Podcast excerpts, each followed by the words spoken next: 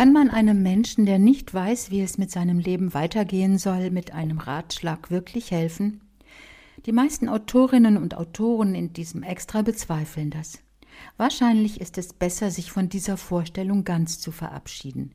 Denn Ratschläge sind Schläge, und das Gefälle zwischen dem, der es besser weiß, und dem Ratlosen wird schmerzhaft spürbar.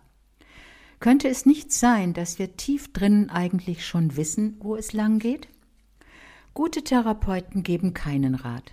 Sie verstehen sich als Geburtshelfer, um das ans Licht zu bringen, was die Ratsuchenden an Lösungen und Antworten längst in sich tragen. Die Antwort auf alle Fragen wächst in der Begegnung, im behutsamen Nachfragen. Was wünschst du dir? Wonach sehnst du dich? Was fühlst du? Das gilt auch unter Freunden. Ein offenes Herz und offene Fragen sind wichtiger als der schnelle Ratschlag. Gute Ratgeber öffnen Räume. Wenn der Zen-Schüler in der buddhistischen Tradition zum Einzelgespräch zu seinem Meister kommt, dann, um sich irritieren zu lassen, um eingefahrene Wahrnehmungsmuster zu stören. Denn beide wissen, aus der Unwissenheit befreien muss sich der Schüler selbst. In der christlichen Tradition der geistlichen Begleitung ist es ähnlich. Dort schauen Begleiter und Begleitete im regelmäßigen persönlichen Gespräch auf das Leben.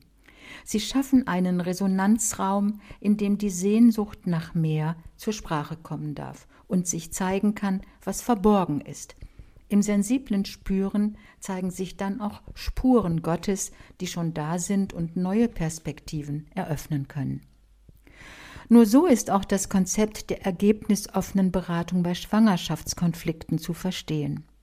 Dort findet eine Frau den Raum, eine Entscheidung zu treffen, die ihrer inneren Wahrheit entspricht und mit der sie dauerhaft leben kann. In einem solchen Rahmen des absoluten Respekts können dann auch unerwartete Klärungen geschehen. Bei den eigenen Kindern kann es besonders schmerzhaft sein, sich mit Ratschlägen zurückzuhalten, wenn sie ihre eigenen Wege gehen, wenn sie deutlich zu erkennen geben, dass sie keinen Rat wollen und brauchen.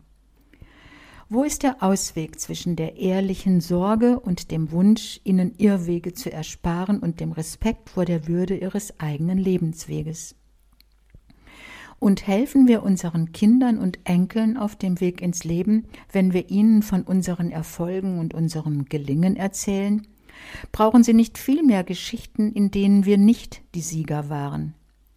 Wir werden berührbarer, menschlicher, wenn wir uns als Suchende, Unsichere, Scheiternde zeigen.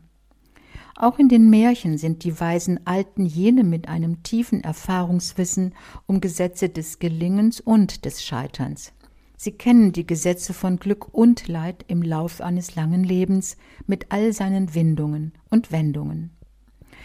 Wenn nicht alles täuscht, dann steigt der Bedarf nach Beratung in unserer komplexen Welt.